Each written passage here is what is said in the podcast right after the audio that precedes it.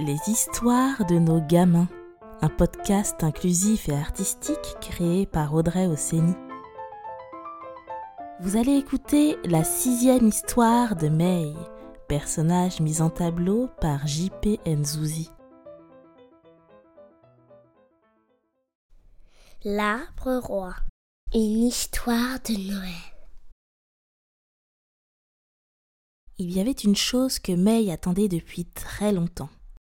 Depuis très exactement 120 jours.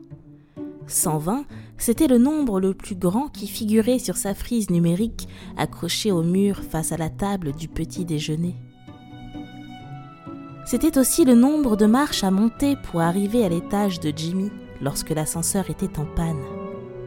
Mais 120 correspondait aussi et surtout au nombre de jours qui séparaient May du jour de Noël. 120 jours à attendre. C'était donc cela que l'on appelait infini.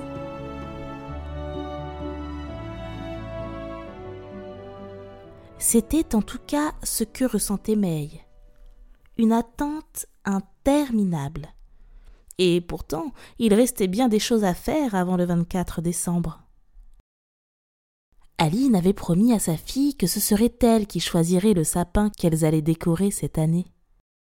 Après avoir arpenté toutes les pépinières et toutes les jardineries de la région, May concluait systématiquement la même chose. Il n'y a pas mon sapin ici. Pourtant, il y en avait des jolis, des hauts, des touffus, avec une belle forme pyramidale. Mais il n'y avait pas ce que cherchait May. Si bien que le réveillon arriva et May et Aline allaient passer Noël sans sapin cette année. Aline avait enfilé son tablier, celui qui annonçait qu'elle allait cuisiner pendant des heures. May, elle, regardait par la fenêtre à la lueur d'une petite bougie posée à côté d'elle. Cette bougie, May et Aline l'avaient faite brûler chaque jour depuis le 1er décembre. C'était en quelque sorte leur calendrier de l'Avent à elle. May fixait le figuier. Comme c'était l'hiver, il n'avait ni feuilles ni figues. Il lui restait néanmoins ces grandes branches argentées qui se tortillent en tous sens, sauf dans celui qu'on attend.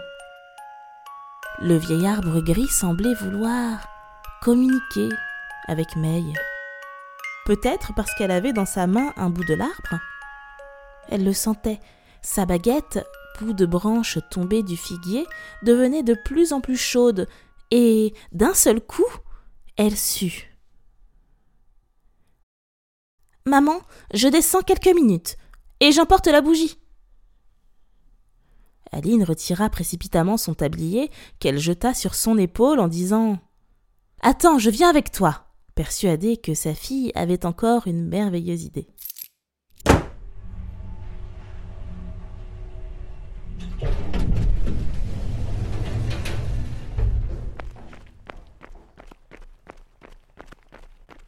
May, suivie de sa maman, avançait religieusement vers le figuier et lui demanda la permission. Je peux? Avant d'accrocher la bougie à l'une de ses branches. C'est lui. C'est lui, notre arbre de Noël. Il n'était pas dans un magasin, mais sous nos yeux. May et Aline se tenaient l'une dans les bras de l'autre, durant plusieurs minutes à contempler le vieil arbre qui se tenait depuis toujours au cœur de la cité. Et alors qu'il faisait bien froid, elles avaient chaud au cœur.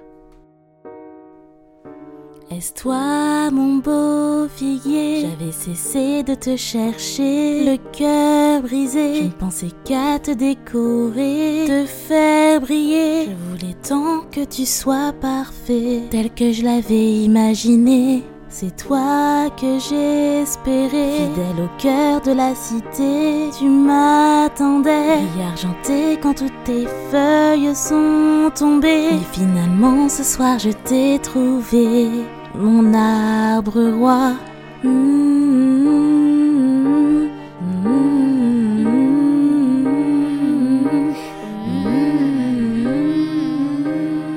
Du bâtiment D1, du D2, du C3, les habitants sortaient les uns derrière les autres une bougie à la main, veillant à ce que leurs flammes ne s'éteignent pas. Tous avaient vu May par leurs fenêtres lorsqu'elle avait accroché la première sa bougie dans le figuier. Ils avaient entendu sa chanson, comme une invitation à venir accrocher eux aussi leur lumière en ce soir de Noël. Chacun choisit soigneusement la branche à laquelle il allait accrocher sa bougie, avec autant de sérieux que l'on met à choisir un chocolat dans une boîte que l'on vient d'ouvrir à la fin du repas. Bientôt, l'arbre était rempli de bougies. Car il y avait des centaines d'habitants dans les tours de la cité du figuier qui se hissaient sur des dizaines d'étages. Spontanément, les habitants qui s'étaient retrouvés autour de l'arbre, convoqués ici, c'est certain, par la magie de Noël, se mirent à s'échanger des cadeaux. May se tourna vers Joël et lui tendit un tas de feuilles reliées par une ficelle. Un livre? Demanda Joël. Mon livre, précisa May. Tu n'avais quand même pas oublié que je devais écrire un livre. Après tout ce que j'ai lu, celui-là raconte nos histoires. Joël, qui, à l'âge de la retraite, avait appris à lire avec l'aide de May, serra le livre contre son cœur. À son tour, elle se tourna vers Jimmy. Sous son manteau, Joël avait gardé en mitouflé une jolie poupée. C'était la mienne, lorsque j'étais petite. Je l'ai reçue à Noël lorsque j'avais dix ans. Je n'en revenais pas d'avoir reçu un cadeau si merveilleux. Ma petite Clara. Elle est à toi désormais, Jimmy. Prends-en soin, s'il te plaît.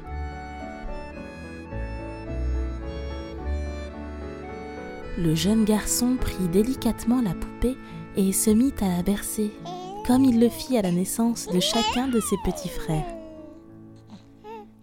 Jacqueline arriva la dernière, aidée par Fatih, une nouvelle voisine qui avait vite rejoint leur mercredi thé et lecture.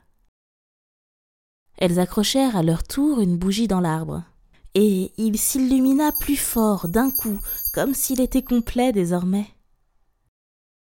Joël et Fatih remarquèrent très vite que leur ami portait une tristesse soudaine sur son visage et sur ses épaules.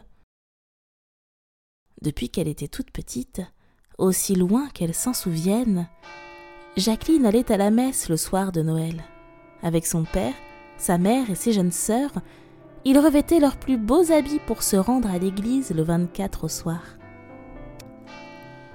Les souliers étaient cirés les collants étaient neufs et les jupes repassées pli par pli. Car dans la famille de Jacqueline ce soir-là, on fêtait la naissance d'un petit garçon appelé Jésus. Certains croyaient que c'était le Fils de Dieu. La messe de Noël lui rappelait ses parents. C'était comme si pour quelques instants, ils étaient encore là à côté d'elle sur le petit banc. Car chaque enfant, même à 90 ans, a besoin de ses parents.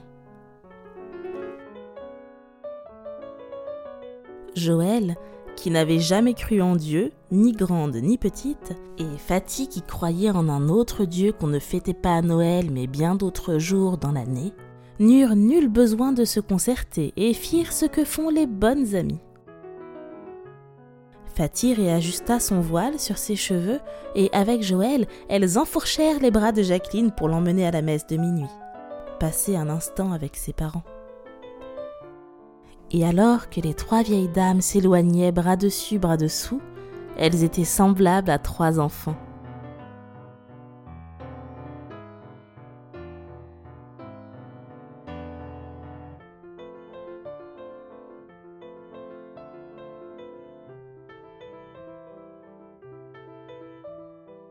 Certains croyaient en Dieu, d'autres qu'il a un fils, d'autres encore que les arbres nous transmettent des messages ou que les poupées ont une âme.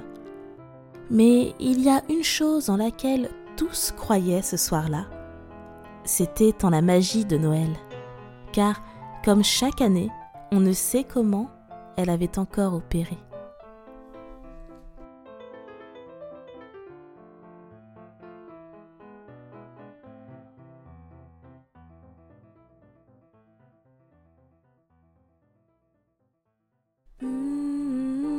C'était L'Arbre Roi, la sixième histoire de May, écrite par Audrey Ossény, mise en tableau par J.P. Nzouzi.